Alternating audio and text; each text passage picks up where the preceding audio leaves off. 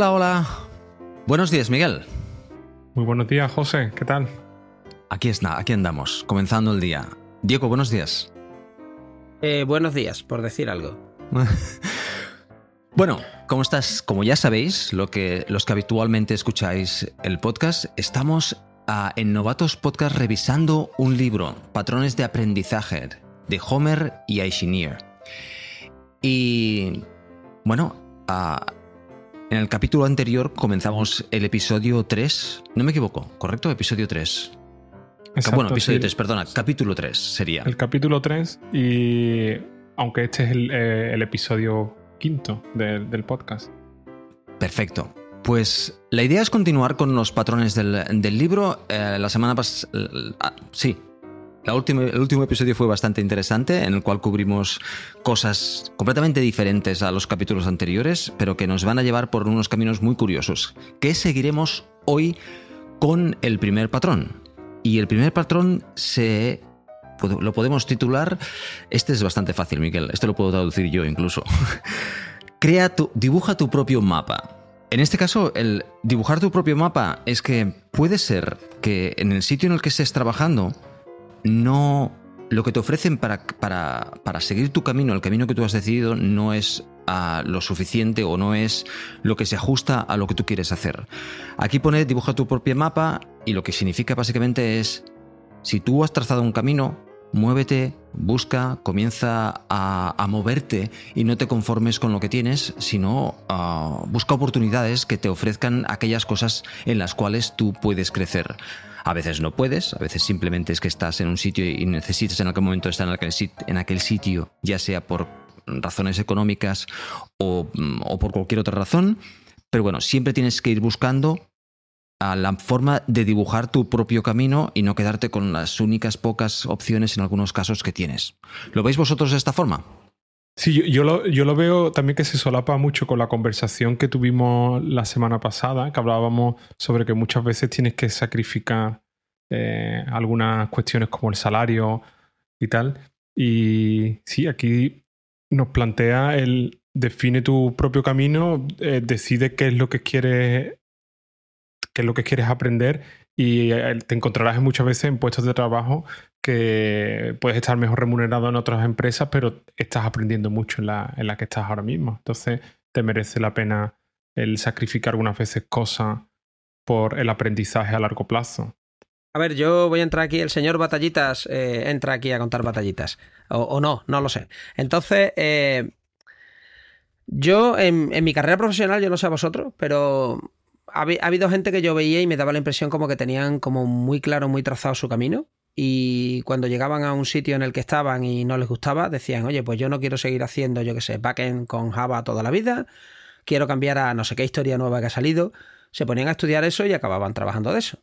Eh, de hecho, yo hice un poco eso cuando abandoné el trabajo que tenía y dije en 2010, pues lo dejo, me voy sin trabajo de ningún tipo, me hago autónomo y me pongo a hacer aplicaciones para los móviles, voy a aprender a hacer esto, ¿no? Entonces yo ahí, bueno, un poco te la juegas, ¿no? Y me salió bien, o sea, tuve suerte en el sentido de que, bueno, he ido teniendo trabajo y ha habido trabajo con el tema de móviles. Pero yo creo que para, para pintar tu mapa hay diferentes problemas, ¿no? El primer problema es que muchas veces mm, lo que a ti te gustaría o por donde te gustaría ir no tienes ni siquiera claro cuál es el camino, porque hay un montón de opciones. A lo mejor dices tú, eh, vale, me interesa mucho el hacer frontend con web. y llegas y te encuentras Vue.js, no sé qué, Angular, React y, te agobia. O sea, simplemente la cantidad de caminos que podría haber, ¿no? Que se abren son como exponenciales y, no sabes cómo seguir. O sea, te paraliza la cantidad de opciones que hay. Por otro lado, yo ha habido fases de mi carrera, muchas, en las que cuando la gente te dice, ¿y tú cómo te ves dentro de 10 años? Digo, pues mira, rebotando contra las piedras, porque la impresión que he tenido durante estos años no es que yo haya tenido una carrera que me haya llevado hasta un sitio, sino que he sido como una lata de Coca-Cola que tú tiras por una pendiente, ¿no? Y se va dando golpes contra las piedras, ¿no? Va, va, avanza, ¿no? Pero ni, ni tiene control, ni avanza hacia donde quiere, se va abollando con los golpes, ¿no? Y al final del camino pues llega sucia y machacada, ¿no? Y no sabe muy... Bueno, ha llegado a un sitio, ¿no? Pero no sabes si era el sitio al que querías llegar o no, no sabes porque no, no puedes contrastar cuál hubiera sido una mejor manera de, hacerlo. Entonces, yo hay veces que también porque la vida, o sea, queremos tener control sobre nuestras vidas, ¿no?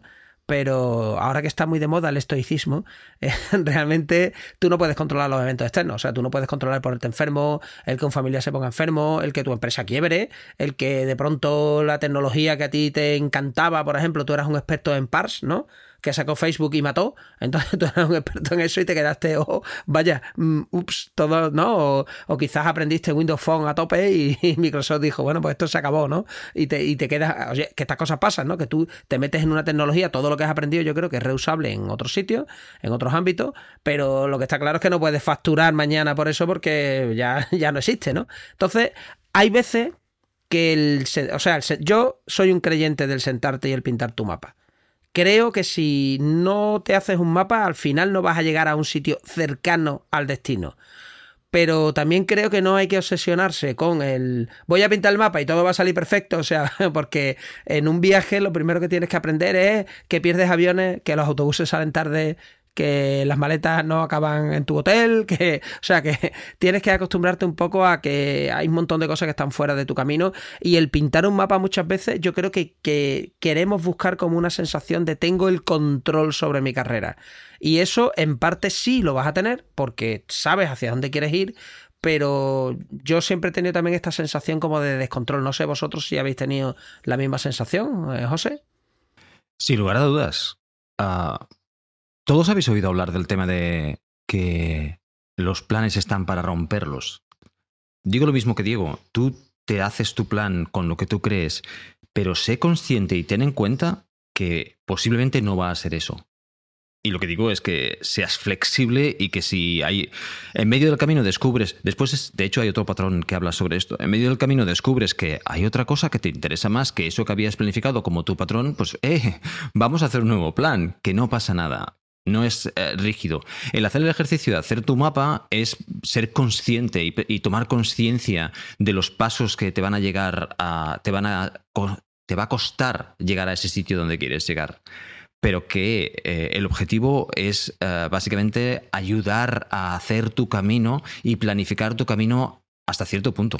Pero las planificaciones dudosamente van a ser exactas a lo que tú has dicho, a lo que tú has dicho, por el montón de cosas externas que hay entre otras cosas. Eh, 100% de acuerdo. O sea, si quieres hacer algo, yo, yo, por ejemplo, ahora pues me he trazado un poco el mapa de, oye, voy a aprender a hacer un poquito de backend. No es que vaya a hacer nada espectacular, pero por lo menos aprender las bases, ¿no? Usando Rust, ¿no? Usando el lenguaje de programación Rust, aunque podría usar otro. Entonces, ahí hay una serie de pasos concretos que, que puedo dar. Una de las cosas, claro, que te proponen en el libro, que eso es sentido común, tú no puedes decir, mm, quiero mm, hacerme, ¿no? Eh, un hacker del backend de Rust. Muy bien, bueno, y ahora me siento aquí a esperar a ver esto cuando sucede, porque eso no va a pasar nunca. Eso tienes que desmenuzarlo como si fuera un programa o cualquier problema y empezar poco a poco y decir, bueno, lo primero es, yo tengo claro el lenguaje de programación Rust. No. ¿Cómo aprendo? Pues mira, tengo este libro, tengo este recurso, tengo estos vídeos, tengo este no sé qué. Bueno, pues voy a ir viéndolo con esta cadencia de manera que me vaya haciendo ¿no? Más hábil eh, en el lenguaje. Voy a construirme eh, juguetes rompibles, ¿no? Breakable toys, como, como te plantea otro patrón del, libro. Eh, voy a practicar, voy a buscar un mentor que me enseñe RAS, alguien que, vale, yo me planteo una serie de, pasos, pero tengo que ser consciente que mañana, pasado, el día que sea, pues yo qué sé, mi empresa dice, este tío es un inútil, vamos a echarlo y pues igual no puedo financiarme el aprender Rust. O a lo mejor resulta que desaparece el lenguaje por la razón que sea, ¿no? Lo digo porque estas cosas que parecen muy improbables después pasan. Entonces, hay, hay cosas que están fuera de nuestro control y por resumir, si no te haces el mapa, yo creo que no vas a llegar a ninguna parte. O vas a llegar a algún sitio, pero vas a ser la latita esa bajando por la ladera. No, aunque lo hagas perfecto, no vas a tener la sensación de haber hecho algo similar a lo que tú querías. o sea, el mapa es necesario, pero luego hay que tener la mentalidad de que hay que adaptarse. a La vida así. Para, para dar un ejemplo práctico, y creo que Miguel también puede dar ejemplo práctico de esto, y es ¿Cómo lo hacemos? Cada uno lo hace de una forma diferente. A mí me gusta hacerlo a 1 a 5 años a 10 años, pero el que más me gusta es el del año. O sea, yo tengo uno a 5 años más o menos y uno a 10 años más o menos, que es conceptual, pero a mí me gusta mucho trabajar por años. De hecho, antes no me gustaba, pero ahora me gusta. Quiero decir, yo este año me planteo que este año voy a trabajar para subir mi nivel en en, en, iOS, por ejemplo. Voy a subir mi nivel en iOS, especialmente en todo el tema asíncrono, por ejemplo, pues voy a trabajar en eso. Y te pones y te planteas y vas haciendo, te planteas tu planning anual para ir subiendo y además te, te vas revisando, ¿no? De que, de que lo estás consiguiendo. Me gusta verme a mí mismo de aquí a un año. Quiero decir, ¿cómo quiero que sea José de aquí a un año. Eh, me molaría ser un José que subiera mucho más de esto y aquello y aquello. Ostras, sí que molaría. Pues ¿cómo debo hacerlo? De esta forma, de esta forma y de esta forma. Miguel, ¿cuál es tu truco? Dímelo, venga. Yo, hago algo similar. Eh, defino dónde quiero estar en el largo plazo. No sé si 10 o 5 años, pero sí defino cosas de ese tipo más a largo plazo. Y luego sí tengo también un plan que es el que sigo al año, donde sí especifico mucho más detalle de tecnologías concretas que me gustaría aprender porque me van a dar, eh, o sea, las que, las voy a poder poner en práctica ah, en el día a día en mi empresa, me voy haciendo las listas. Recuerdo que Diego también mencionó en un episodio anterior sobre las listas de no, ¿cómo era? La lista de no, no, no hacer nada, ¿no? De no mirarlo o algo así comentaste. Sí, sí. Y también te sirve para eso, para clasificar de tanto que vamos consumiendo, tanta información, tantas posibilidades que tenemos de cosas que podemos ir aprendiendo. Pero si yo en mi plan anual he decidido, por ejemplo, un, ejemplo que, o sea, un caso que me pasó hace creo que el año pasado, que me lo, me lo puse como objetivo, aprender más de arquitecturas de, de software orientadas a, bueno, en, en, el ecosistema de Java. Y me hice mis listas de tecnologías concretas, de librerías concretas, para hacer mis pequeños proyectos en GitHub y aprender la librería concreta, ponerla en práctica, porque sé que la voy a poder usar en, la empresa donde estoy ahora mismo. Y eso te hace también salirte de cosas que realmente son interesantes, pero que no están en el mapa que tú has definido. Porque sí, me puede resultar interesante jugar un poco con el nuevo framework eh, de JavaScript que ha salido, o jugar, por ejemplo, con algo de mobile que se aleja un poco de mi especialidad, que es el backend. Pero si en mi mapa no he definido que yo quiero tocar nada de móvil, no quiero tocar nada de frontend, por poner un ejemplo, son cosas que van a la lista de no, no leer, no tocar. Y me centro en las que tengo como prioridad porque sé que me van a aportar valor, porque es donde me veo dentro de un año y sé que he definido esos objetivos anuales por, bueno, pensando más en el, en el largo plazo, porque son los pequeños pasos que tengo que ir dando para, para estar ahí. Totalmente de acuerdo. El caso es que yo también me hago los objetivos, me lo planifico, tengo mi lista de, bueno, esto no lo voy a ver porque no me va a dar tiempo, eh, solo vas aprendiendo con los años, pero yo aquí siempre pondría la cita de Mike Tyson, ¿no? De la de Everybody has a plan uh, until they get punched in the face. Correcto. todo, el mundo tiene un plan, ¿no? Hasta que te sueltan la primera hostia en, ¿no? en la cara y ahí ya... y la vida, el problema que tiene es que, claro, te está esperando siempre ahí detrás de cualquier rincón y, bueno, simplemente hay que ser flexible. De hecho, en el patrón se plantea que tienes continuamente que revisar tu plan y decir, oye, esto ya sigue siendo válido, me sigue interesando porque quizás, oye, tú estás ahí en tu empresa y te haces un plan para tu situación actual y llega de pronto otra empresa y suelta un carro de dinero en la puerta de tu casa y dices tú, oye, pues me tengo que ir de aquí, ¿no? Me tengo que ir a otro lado porque es que me pagan muchísimo más. Y en ese nuevo entorno, pues resulta que tu plan, ¿no? El que te hiciste para la otra empresa, pues no vale y no pasa nada. Lo que sí hay que distinguir, eh, creo yo, es el tener un plan y ejecutarlo, o sea, estar ejecutando el plan y cambiarlo porque la situación cambia, eh, frente al empiezo cositas y nunca las acabo. O sea, empiezo cositas, empiezo, estoy picando de flow en flow, esto, lo otro, tal. No, eso es mejor, centrarse en una cosa y, ¿no? Y ser ahí un poco. Es que hay que ser un poco lupa y no prisma en este sentido, ¿no? Porque si no, te abres ahí a un montón de cosas y al final picas y no haces nada. Y eso es mejor mandarlo todo al rincón del no lo voy a hacer, esto, esto no se hace. Me enfoco en una cosa y trato de aprenderla, que después puede ser que cambie. Pero lo digo que no debemos tampoco el confundir el no soy capaz de centrarme en una cosa y no soy capaz de profundizar en una cosa con el, oye, que la, la circunstancia cambia y no engañarnos tampoco a nosotros mismos, no decir, no, es que ha cambiado de la semana pasada y de la anterior y de la otra mm. y también de la otra. Y además está claro que tenemos que también como revisarlo continuamente porque muchas veces queremos mejorar en cosas y tú analizas lo que has hecho durante la, no sé, durante las dos o tres últimas semanas y dice qué pasitos pequeños he hecho para mejorar en eso que me he puesto como objetivo anual. Y si te das cuenta que quieres ser mejor en, por ejemplo, en lo que decía yo, en arquitectura de backend en el ecosistema de Java, ¿qué estás haciendo durante los últimos meses para hacer progreso ahí? O sea, que como importante definirlo, tan importante es también el, revisarlo continuamente, el plan que has definido. Pasamos al siguiente, porque este a mí, yo creo que este, bueno, tiene mucha tela. Se titula Usa tu título. Y yo cuando vi este título, pues lo cierto es que no identifiqué qué significa Usa tu título. Pero... Yo te lo explico, José. Explícamelo. Yo te voy a explicar el Use Your Title. Use Your Title lo tuve yo en un trabajo en el que mm, firmé el contrato y pasaron dos meses y a los dos meses me llamaron y me dijeron, Diego, mm, tú no has venido a la oficina en dos meses. Y le dije, no, yo sí, ¿no? Si me habéis contratado como ninja developer. Yo voy, pero no me veis. Quiero decir que tú, tienes que usar, tú siempre tienes que usar tu, título este, ¿no? O sea, la, idea aquí realmente del Use Your Title no es usarlo como, como para alimentar tu propio ego, no es para ir por el mundo diciendo yo soy un 10X developer, que no sé muy bien. Yo lo de los 10X developer me hace una gracia Tú eres 10x developer ¿qué? en JavaScript, vale, te voy a poner con COBOL. Venga, ahora eres, un 0.0,3 developer instantáneamente. Entonces, yo ese ego de no, yo es que, ah, bueno, yo es que, no veas, soy. Mm, entonces, el user title no es para ir por el mundo diciendo yo soy senior staff, super mega guay, mm, rockstar, mm, ninja, no sé qué, historia developer. Eh, la idea aquí es si tú quieres promocionar a senior, o ya te han dado el título de senior, ¿no? En algunos casos ya, porque eres más viejo o, lo que sea, tu empresa debería tener una descripción de lo que tiene que hacer un senior, las responsabilidades que tiene un senior, las cosas que debería de acometer, ¿no? O sea, es capaz de, yo qué sé, de revisarle PRs a otro, es capaz de, eh, pues, yo qué sé, proponer nuevas arquitecturas, es capaz de proponer nuevas historias, es capaz de hacer una serie de cosas. Entonces tú deberías tener esa lista delante tuya leerla tranquilamente y decir, oye, yo soy capaz de hacer todo esto que dice mi puesto que yo tengo que ser capaz de hacer.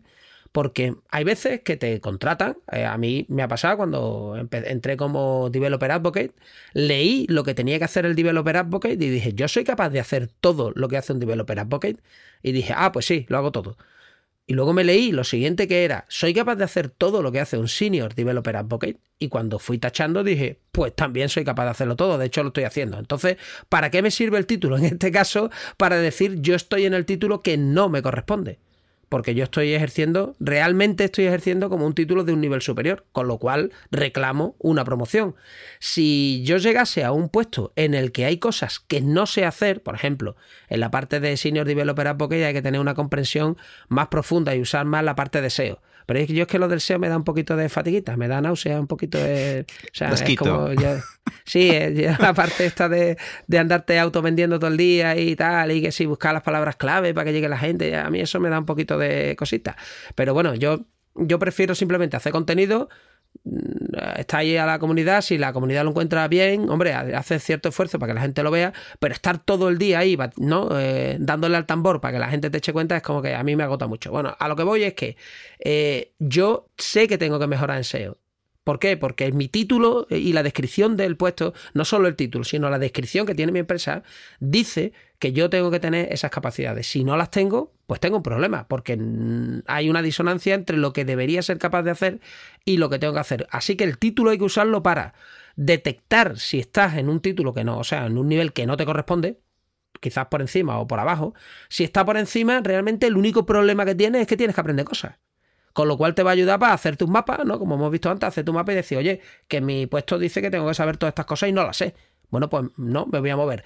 ¿Qué es lo que sucede muchas veces? Que uno llega a un puesto de trabajo y no hay una matriz de, ¿no? de progresión en el que tú ves claramente, pues aquí entro como junior, esto tiene que hacer el programador normal, esto tiene que hacer ¿no? el senior, esto tiene que hacer el staff, esto tiene que hacer el principal developer, eso no existe. Entonces es como, mm, claro, si no sé lo que tengo que hacer, ¿no?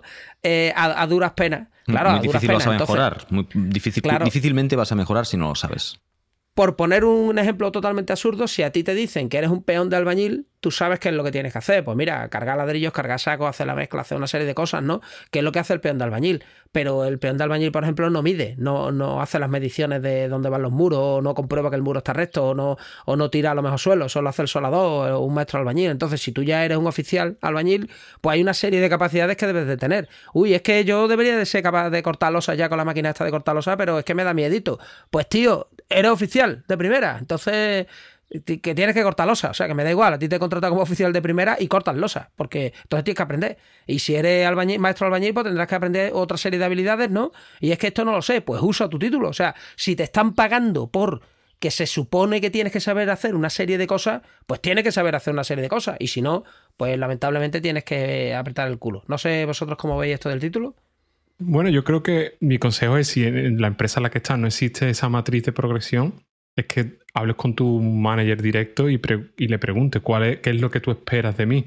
Y estoy, em, digamos, me sale la palabra en inglés, exceeding the expectation, estoy sobrepasando lo que esperas de mí o estoy por abajo.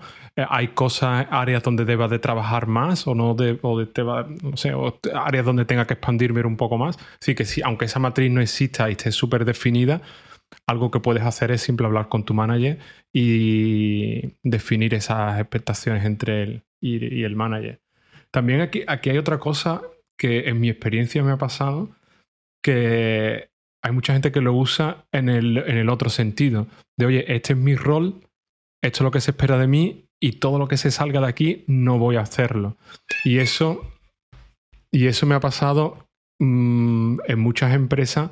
Bueno, eso me ha pasado en algunas empresas donde mm, hay áreas que siempre no están muy bien definido de qué, qué, es responsabilidad de un senior o de un technical lead y el, senior siempre intenta, o, lo que me ha pasado es que siempre hay gente que prefiere no entrar en áreas que no sean la, no sean la suya.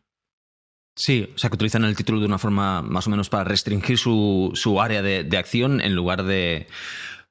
Lo que habéis dicho se enlaza muy bien con el, con el patrón anterior y es lo importante de tener ese camino marcado por el, por, por el sitio donde trabajas para ayudarte a, contextualizar lo que estás haciendo y, marcar también el camino. Y ver también si ese camino es el que te interesa. Porque a lo mejor ves lo que hace un senior developer y dices, no, no, esto a mí no me interesa, por lo que sea. O sea, te puede servir también para eso.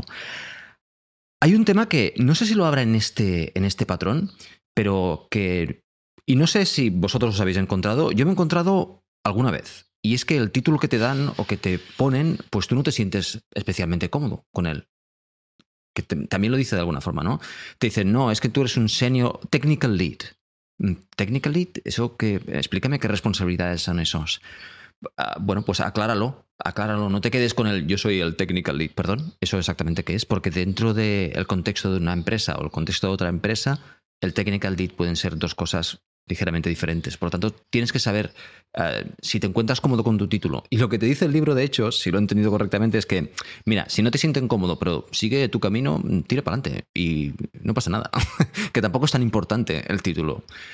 Lo que pasa es que la gente cuando te mire y vean es el technical lead, pues va a esperar unas cosas de ti. Va a esperar unas respuestas, va a esperar una serie de responsabilidades que vas a tener que tomar, que a lo mejor no son las que tú quieres. No sé, ya sabéis. Tener el camino, tomar decisiones pero la, cuestión es no tengas miedo de, sobrepasar eso que se espera de ti, porque es alguna forma muy bonita de, de, seguir, o de seguir progresando en tu carrera y va a ser una forma natural de obtener esa promoción de forma natural, de casi ya estás actuando como el siguiente rol, eres el candidato perfecto para ser promocionado o coger esa responsabilidad e incluso ser humilde y si hay algunas de las responsabilidades que una persona que está trabajando contigo en aquel momento está trabajando mejor o está haciendo las cosas mejor, también puedes delegar en esa persona y trabajar con esa persona y, bueno, ser un poquitín más humilde, ¿no? Yo tengo el título de Team Lead, por lo tanto yo soy aquí el que decido. ¿Perdón? ¿Dónde está escrito eso? Pero eso, eso del Team Lead lo dice porque tú eres uno de estos hippies de Agile y claro, tú quieres hacerlo todo de manera colaborativa y estas cosas, ¿no? Yo tengo que ser honesto aquí y decir que el título de Team Lead o eh, no me gusta mucho. Ah, veo que muchos team leads lo que hacen es más de manager, gestionar one-to-ones y gestionar que no realmente hacer de líderes. Porque es un lead técnico o es un lead. También es el concepto de que los líderes, mm, perdón, ser un líder significa que tú no fuerzas a nadie a hacer nada, sino que la gente te sigue.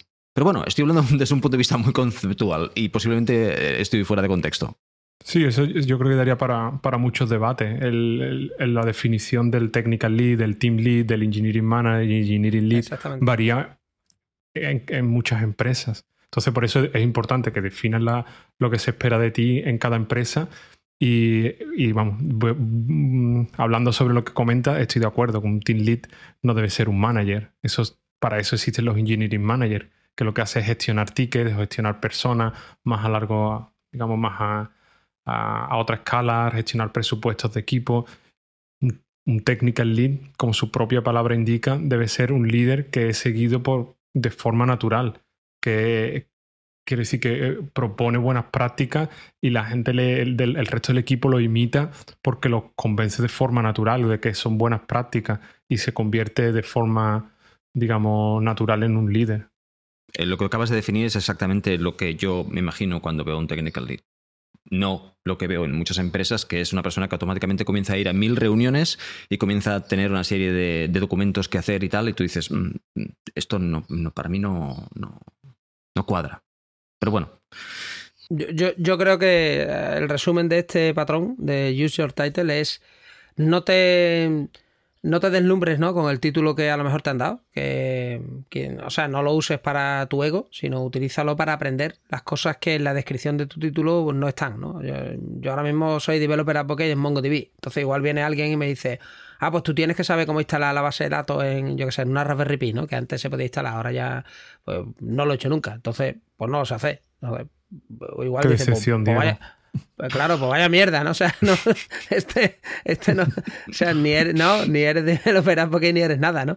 Bueno, pues sí, hijo, lo, lamento, pero yo todavía no tengo el don de conocerlo todo, ¿no? Entonces, ahora lo que sí puedo hacer es, oye, pues yo hay una serie de cosas en las que me tengo que formar, ¿no? Pues tengo un plan de para irme formando y aprendiendo cada vez más, ¿no? Para que cada vez, si alguien me pregunta algo, tiene una necesidad, yo sea más útil, Básicamente es para eso. Entonces el título yo creo que hay que usarlo para eso. No para eh, eso. No para usarlo en plan, oh, es que yo soy aquí, yo qué sé, senior director de no sé qué historia. De hecho, eh, hay un, yo hay una anécdota que cuento siempre, ¿no?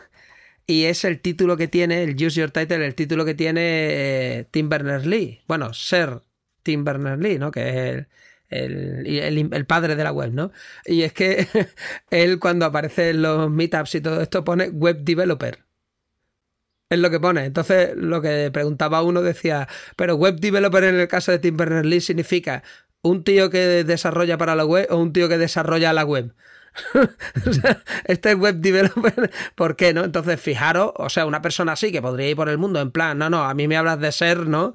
Porque soy, bueno, es verdad, es ser, ¿no? O sea, a mí solamente me tratas de ser y oye, yo soy Tim Berners-Lee, soy premio Nobel, en fin, soy la monda, Lironda, ¿no?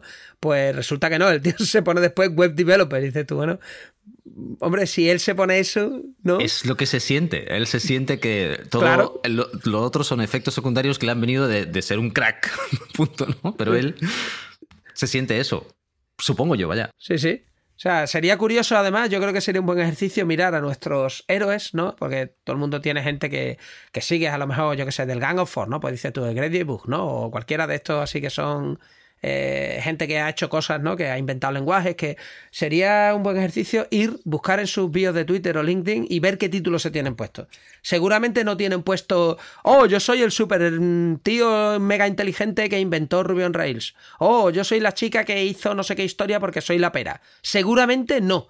Seguramente los que han inventado las cosas importantes tienen puesto, hola, yo soy programadora frontend. Y dice, ah, pero si tú inventaste a lo mejor, yo qué sé, Vue.js, me lo estoy inventando, ¿no? Pero lo que sea, ¿no? Y a lo mejor pues tiene puesta la chica, yo, soy programadora JavaScript.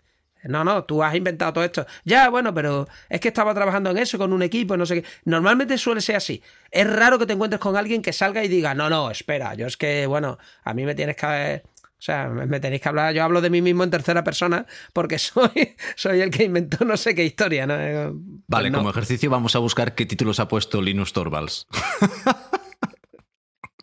no tengo ni idea. Pues yo, yo, no creo que tenga puesto. Mm, no, no tengo ni idea. No tengo idea. Era, una broma porque, aunque Es, una es una persona con una personalidad bastante arrolladora, por, es curioso. Ahora tengo, ahora tengo la curiosidad. Por decir algo. por, decir algo, ¿no? Es, arrolladora por decir algo, ¿no? Sí, sí. Pero. Eh, yo, yo, estoy seguro que si busca gente. O sea, si busca así gente más o menos. Eh, yo qué sé, por ejemplo, Miguel Dicaza lo que tiene puesto, Miguel Dicaza es. Eh, bueno, es un desarrollador, ¿no? Que es, mexicano, pero ha vivido en Estados Unidos mucho tiempo y empezó haciendo el Midnight Commander, que después se llamó el Mouseless Commander para Linux. Y luego se hizo GNOME, o sea, el entorno de ventana GNOME lo hizo él. Después hizo Mono, que era .NET en Linux. Después hizo Xamarin. Y lo que tiene puesto aquí es Fan Stack Philosopher. Pues vale. Empecé Xamarin, Mono, GNOME y previamente pues estaba haciendo no sé qué, no sé cuánto. Pues, pues vale. pero lo, que tiene puesto es en lo que ha trabajado, no tiene puesto aquí soy súper mega. Yo creo que esa es la clave, porque muchas veces también puedes encontrarte gente que diga, bueno, es que quiero venderme como senior porque quiero tener eh, la oportunidad de que me contraten como senior y quiero que ser pagado como senior. Yo creo que la clave es vende lo que, lo que sabes hacer. Oye, he trabajado tantos años haciendo tal cosa, eh, tengo mucha experiencia lo que tú quieras, ¿sabes? Pero explica lo, que haces, muestra tus proyectos. No todos son proyectos, no todos son side projects, sino proyectos en los que has trabajado en tu, en tu día a día. Yo creo que es una forma bonita también de, poder venderte sin llegar a esa arrogancia de, escribir la biografía en tercera persona, digamos. Sí, en lo que estás, en lo que eres apasionado y, las cosas en las cuales has participado. Y, bueno, sí, si te consideras pues un, un senior developer, uh, hay matices en esto. Quiero decir, una persona, a mí me gusta mucho hablar de tecnología, a mí me gusta mucho cuando, cuando descubro algo nuevo, compartirlo con, el equipo de trabajo y, hablar con ellos. Y, cuando alguien necesita hablar sobre un tema, también me gusta hablar con ellos. El tema de mentoring, ¿no? Lo, que haga falta para el equipo, bueno, pues eso se puede entender también como parte del, del rol del technical lead bueno, pues sí, para mí sí, pero mm, a otras personas pues a lo mejor es otra cosa. No sé. Ah, en definitiva, ah, el último y el cual hemos hablado es Use Your Title. Y ahora los dos últimos de este capítulo, que desde mi punto de vista son dispares, o sea, son un poquitín contradictorios el uno con el otro, y, y se complementan bien. Y descubren un punto que a mí me gusta mucho. Pero vamos a comenzar con el primero. El primero es el más heavy metal, que es quédate en las trincheras. Si lo que te gusta es estar en las trincheras, quédate en las trincheras. Este es un poquitín autoexplicativo, ¿no? De alguna forma. Sí, además este lo comentamos también en el, en el antiguo en el episodio anterior. hablábamos de las antiguas formas de promocionar en, por lo menos hace mucho tiempo, en empresas más antiguas, donde tenías que, para seguir subiendo el nivel, tenías que ser manager y luego tenías que ser eh, analista y luego no sé qué. Yo creo que eso ha cambiado mucho y ahí, si te quieres quedar en las trincheras, si te, lo que te gusta es programar, aquí hay, aquí hay espacio para seguir aprendiendo cosas, aquí hay progresión de carrera y es muy bonito que se haya definido la, como, como puestos, se le ha ido dando nombre, básicamente. Ahora existe Principal Engineer, existen, bueno, no sé, eh, Architect, no sé cuánto, cuánto podemos inventar, pero existe. Básicamente, las empresas entienden que el que se quiera quedar en el lado técnico y no quiera pasarse a un rol de gestión de personas eh, o de gestión de, otras cosas, se puede quedar en el, lado más técnico. El tema que a mí me gusta mucho y que de hecho lo sufrí en mis carnes, pero en aquel momento yo no, no supe reaccionar, lo hice mal, básicamente, es ¿Qué pasa si llega un día en el cual sí, llevas cinco años en donde, estás, dominas ah, el contexto, dominas el lenguaje de programación, te sientes muy cómodo, la gente aprende de ti y te dicen, te vamos a subir y ahora eres ah, Project Lead. Y tú no sabes lo que es un Project Lead, pero te, sientes muy bien porque ahora eres Project Lead y llevas a 15 personas. Y se acabó el mundo de la programación. Ah, entonces lo ideal, lo que tienes que hacer en ese caso, o lo que correcto, lo que yo no supe hacer en ese caso, en aquel día que me pasó, es vas a hablar con, con, el, con las personas que te han hecho esa subida y decir, mira, este, mm, entiendo que quieras subirme porque si no, básicamente la gente se va si no les eh, dices eh, que lo están haciendo bien y les subes el sueldo o lo que tengan que hacer para, para que esas personas se sientan cómodos y sigan aprendiendo y sigan motivados. ¿Qué puedo hacer? ¿Cómo puedes subirme? ¿Cómo puedes revalorizarme sin ponerme en un cargo en el cual estoy dirigiendo a un montón de personas? Evidentemente en esa empresa no había este tipo de posiciones, por lo tanto no hubiera, tuviera que negociarlo yo como primera vez. Espero que ahora ya lo haya. Pero lo correcto, no sé si vosotros lo veis de la misma forma, pero es ir a, esta persona y decirles, yo quiero ser, esta subida de sueldo, esta revalorización, la quiero, pero ese sitio no cuadra con lo que yo quiero ser. Yo quiero ir más allá. Y esto es lo que me gustaría hacer. Hacer mentoring, tal, tal, tal. ayudar al equipo a ser mejores, enseñarles este tipo de técnicas. Yo aprender este tipo de técnicas para compartirlas. ¿Cómo podemos meter esto en el contexto de la empresa? Y si no se puede, pues a lo mejor es el momento de buscar otra empresa. Sí, mencionar también que, que cosas que, te, que no te gustan hacer. si eres muy bueno en el, en el lado técnico, puedes puedes dar a entender, oye, que, si me pongo ahora a gestionar tickets y a escribir, em, no sé, y, hacer cosas que, se alejan de la tecnología, aquí ya no soy bueno, estás mal, digamos, mal aprovechando el tiempo y el, mi tiempo, básicamente, y tú al fin y al cabo me pagas por tiempo. Ya, pero a ver, eh, esto iría también, eso, enganchado con el del mapa, ¿no? Eh, porque el mapa aquí no lo soltamos, parecemos Dora la exploradora, no estamos todo el mapa, el mapa. solo nos falta la mochila. Eh, el, tema de quedarte en las trincheras hoy día se ve muy claro, porque es posible y porque yo creo que hay una cultura y ya hemos aprendido de fuera y tal, y está como más normalizado, ¿no? Pero yo me ha pasado esto en mis carnes, o sea, yo esto lo he sufrido. El tener durante años el dejar de programar, o sea, dejar de programar durante uno o dos años porque o estaba llevando mi propia empresa cuando la tuve, o estaba en un puesto de más responsabilidad, entonces estás gestionando personas y dejas de programar y se te olvida, o sea, realmente se te olvida, o sea, después cuesta, cuesta el volver. Eh, yo he estado años sin programar, a lo mejor dos o tres años y cuando he vuelto, mm, la parte esta de programar, pues le costaba otra vez salir para afuera. O sea, a base de golpes y de decir, oye, con lo que yo he sido, ¿no?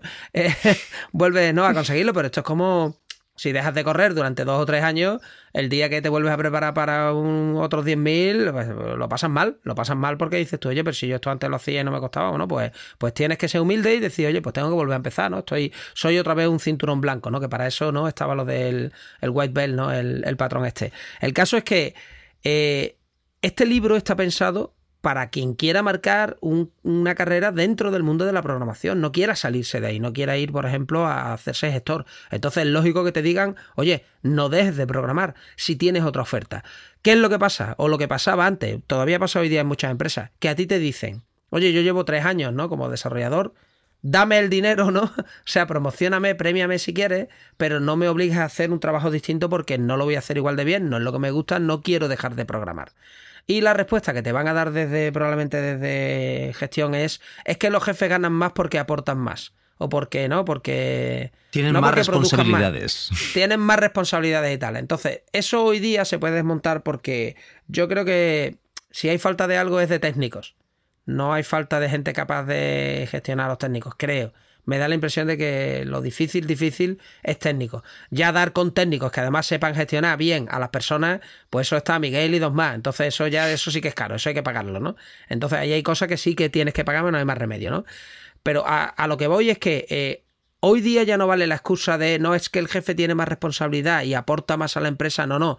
Es que si yo, es lo que tú decías, José, aprendo estas nuevas técnicas, las implanto en el equipo, ponemos testing, tenemos menos errores, pues metemos integración continua que no la teníamos, pero tal, y, hago todo esto de este nuevo puesto que ni siquiera existe, resulta que vas a producir mucho más. O sea, estás eh, fomentando la productividad a lo mejor de un equipo de 4, de 10 programadores, con lo cual lo que me estás pagando a mí es nada comparado con el retorno que estás teniendo de esa inversión.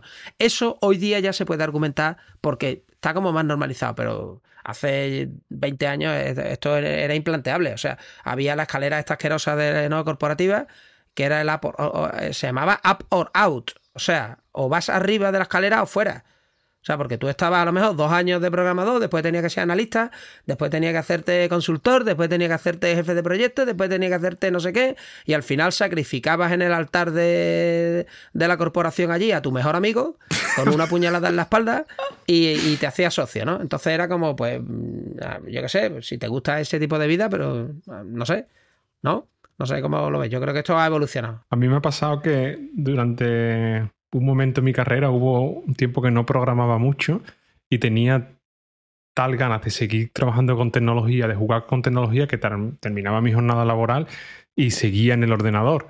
Y recuerdo que echaba tantas horas en el ordenador que llegaba a un punto en el que es que realmente analizaba, ¿no? Y digo, realmente que las horas que trabajo, que, que, dedico en mi trabajo no me satisfacen lo necesario porque no trabajo con la tecnología, que es lo que realmente me gusta cambié la empresa, volví a estar mucho más involucrado con tecnología y, esa, digamos, ese hambre de seguir haciendo cosas con, muchas veces jugando con tecnología, se me quitó porque volví a las trincheras, me quedé en las trincheras, porque es realmente lo que me apetecía en ese momento, seguir programando, seguir aprendiendo eh, más cosas relacionadas con la tecnología, básicamente. Te quedas en las trincheras porque es lo que mola, porque es lo que lo que quieres hacer y te das cuenta antes de, que te, o cuando te van a hacer una promoción de poder negociar eso. Vamos a, vamos a intentar cómo puedo continuar haciendo lo que estoy haciendo o ampliar esto que estoy haciendo con todas estas cosas para que me puedas promocionar pero de otra forma y tal. O la otra cosa es lo que abra el siguiente patrón, que es un camino diferente. ¿Tenéis ejemplos de amigos o...? Porque lo que habla de un camino diferente es, aunque el libro realmente este está enfocado en en mostrarte o descubrir los patrones ¿no? junto contigo que, te van a hacer un mejor desarrollador, hay veces que, lo que decía antes de la lata, ¿no? La, la vida cambia o simplemente pierdes completamente el interés por el desarrollo o aparece algo que te apasiona más y dices tú, oye, yo es que quiero ser, yo que sé, instructor de Tai Chi o quiero mm, dedicarme a ser pintor de brocha gorda o hay algo que me llena más, ¿no? O sea, a lo mejor soy carpintero y el hacer cosas con las manos, pues me gusta más que esto y gano dinero y, me, gusta más, ¿no? Que, que el estar haciendo, el que el estar programando. Entonces, yo conozco varios casos, eh, de hecho... Eh, bueno, hay un, voy a empezar con uno anglosajón que es eh, Steven Stroughton Smith, ¿no? que era un desarrollador eh, iOS. Bueno, era, es un desarrollador, ya no es desarrollador, porque se ha hecho escritor, básicamente. Entonces, este, este hombre era un, un, desarrollador que tenía un montón de librerías, tenía un montón de, seguidores en Twitter, era bastante conocido en, el mundillo al principio de, de, toda la parte de iOS, Mac, ¿no? Y de pronto decidió que lo que le gustaba, lo que le hacía de verdad feliz, era ser escritor. Y yo lo he ido siguiendo como el tío ha ido vendiendo sus máquinas porque decía, es que yo tengo aquí un iMac que está preparado para un programador, pero yo lo que necesito para escribir es un iPad. Yo no necesito, o sea, yo como escritor lo que necesito es un iPad, porque yo lo que hago es escribir. Entonces él ha escrito ya dos o tres libros y, se ha dedicado a, ser escritor, ¿no? O sea, que es que es un poco mm, tal. Eh, después compañeros míos de facultad me los he encontrado a lo largo de los años y claro, yo iba con camiseta ellos iban con unos trajes que eh, tenían que ser caros y la pregunta era, pero tú dónde estás? No, estoy, yo estoy en la caja, no recuerdo si en la caja rural de no sé qué o en la caja de no sé cuánto, ¿no? Y yo, ah, vale, eh, ¿y qué llevas allí? Informática, no sé qué. Y dice, no, no, yo estoy en el negocio. Pero en el negocio, que soy uno de los vicepresidentes del banco. Y yo, pero, ¿y allí en la informática que hacéis? Y dice, no, no.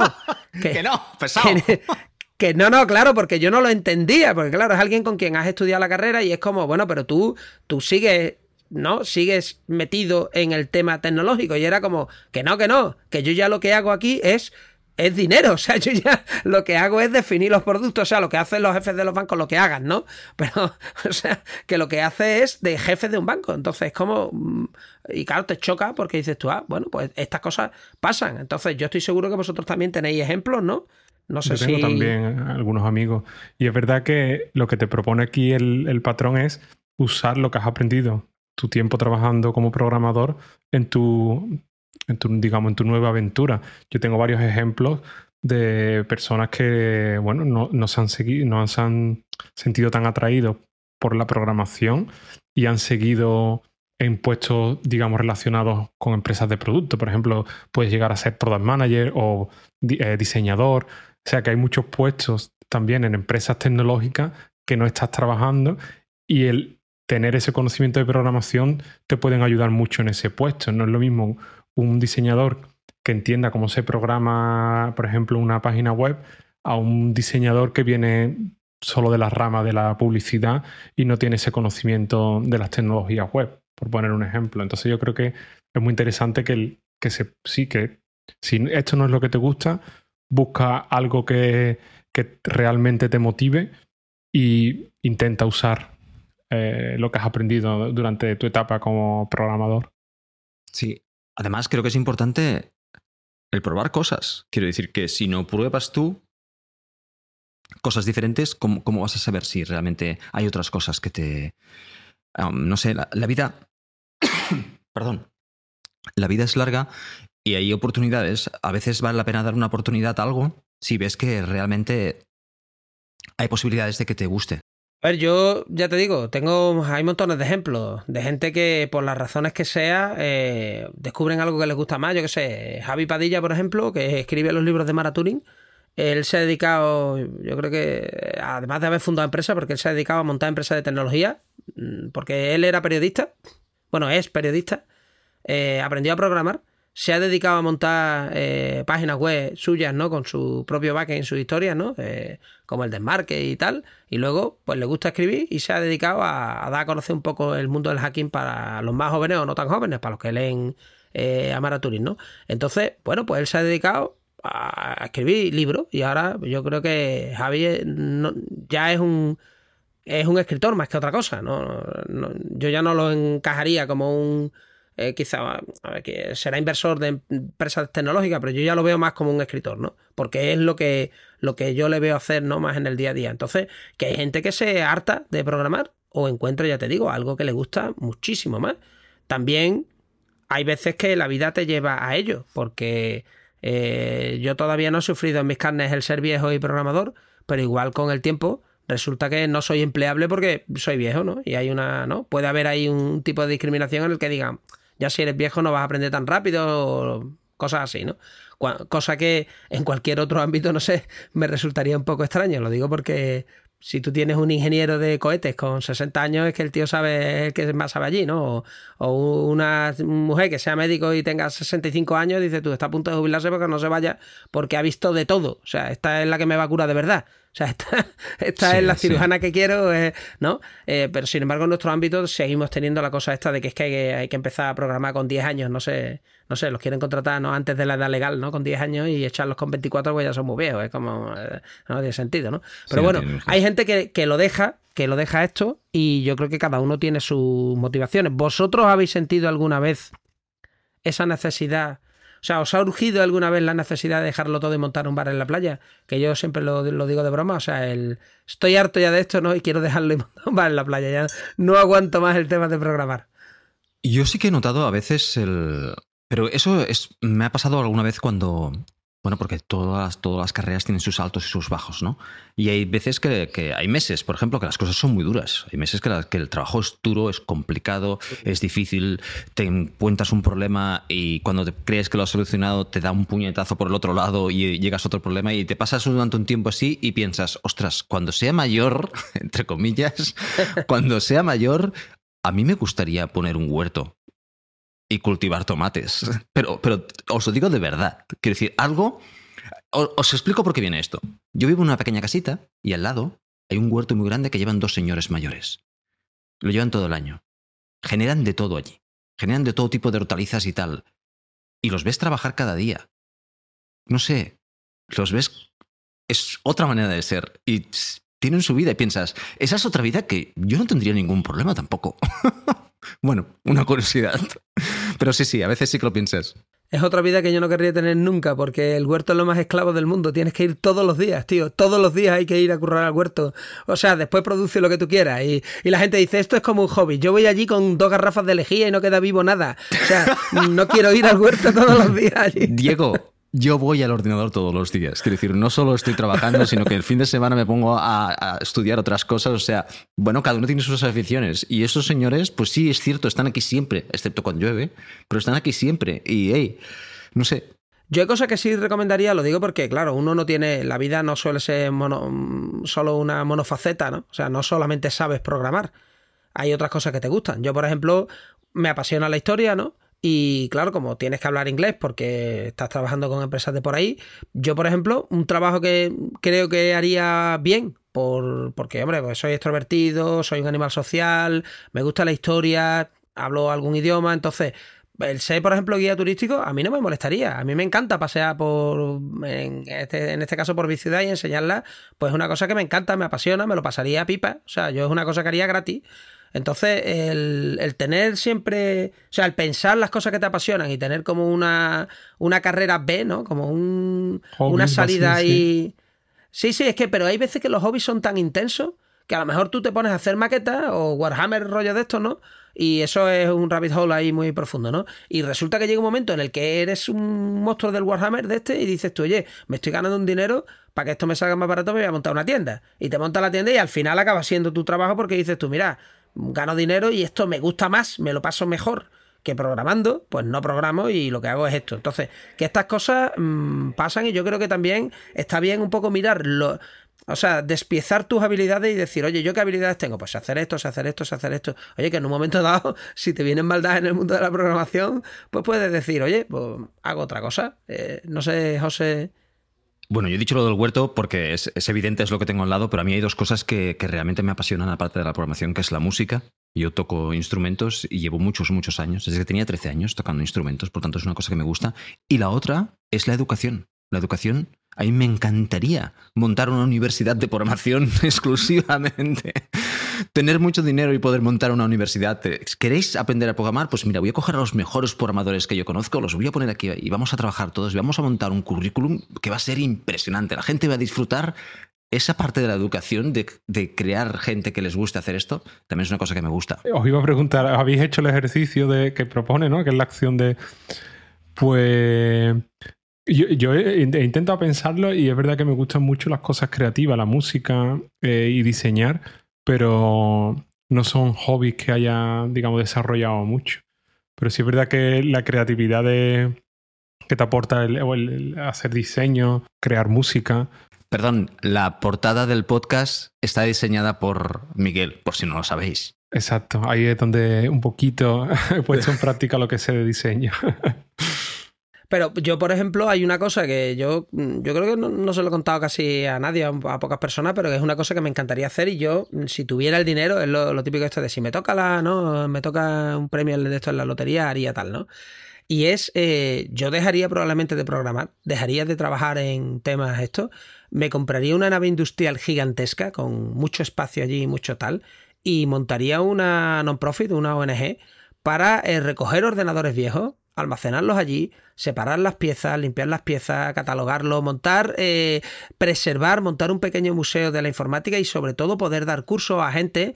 Lo digo porque así puedes formar a gente para que sean técnicos, para que monten su empresa de ordenador, dar cursitos allí de programación, de introducción a, las tecnologías y dedicarme a eso. O sea, eso es mi huerto, mi huerto sería el ir todos los días a esa nave llena de piezas de, ¿no? de, ordenadores con, con pantallas CRT, preservar un poco lo que es la historia de, la informática, los libros, la, eh, mí eso me, encantaría. O sea, mucho más probablemente eh, que estar programando o estar haciendo. Bueno, que lo que hago ahora me gusta demasiado, pero, pero el, el tener esta salida, por ejemplo, yo sí, yo, o sea, yo veo claro que, que sí, que hay veces, hay veces que uno está trabajando y dices tú, pero ¿dónde voy a ir? ¿No? Que no sé hacer esto con lo que me gusta. Pues no, si te pones a pensar y a escarbar, seguro que hay cosas que no son sueños así en plan, ajá, yo lo que voy a hacer va a ser que me voy a dedicar a recorrer el mundo como modelo de ropa interior. Bueno, es que eso ya lo hago. Entonces... Muy bien chicos, pues con esto se acaba el capítulo 3 del libro. Estamos hablando de la página 56. Un comentario. En el libro encontraréis una serie de, pequeños diagramas en los cuales interrelacionan los diferentes patrones. Ya hemos cubierto un montón de patrones y nos quedan más o menos la mitad de los patrones del libro. Diego siempre os dice que si encontráis el libro interesante, que os lo pilléis porque es, ah, es un libro pequeñín, es un libro flexible, es un libro bonito, debe tener la estantería además, pero es un libro que sin lugar a dudas vais a leer. Y si no lo leéis, lo vais a escuchar aquí. También os hemos dicho que, que enviéis preguntas ah, de texto o audio. Si lo veis necesario o sentís la necesidad de que, de que os rebatamos vuestras ideas. y, y que si lo encontráis interesante, pues lo compartáis con otras personas, básicamente para que otras personas también puedan, puedan participar. Ah, también os dije, y no os lo repetiré más, que si encontráis algún otro libro que os resulta interesante o resultó interesante, tiene temática igual o dispar y lo queréis compartir con nosotros, encantados de, saber que, leéis y que os gusta. Y nada más, a ver si para la semana que viene nos, encontramos con alguna nota de voz que podamos eh, reproducir aquí en directo y debatir. Así que los que nos estéis escuchando, eh, animaros, enviarnos una nota de voz y la ponemos en el siguiente capítulo. Venga, venga, que será más divertido. Miguel, que tengas una, un muy buen día. Igualmente, José Diego. Lo mismo te digo, Diego. Venga, hasta luego. Hasta luego.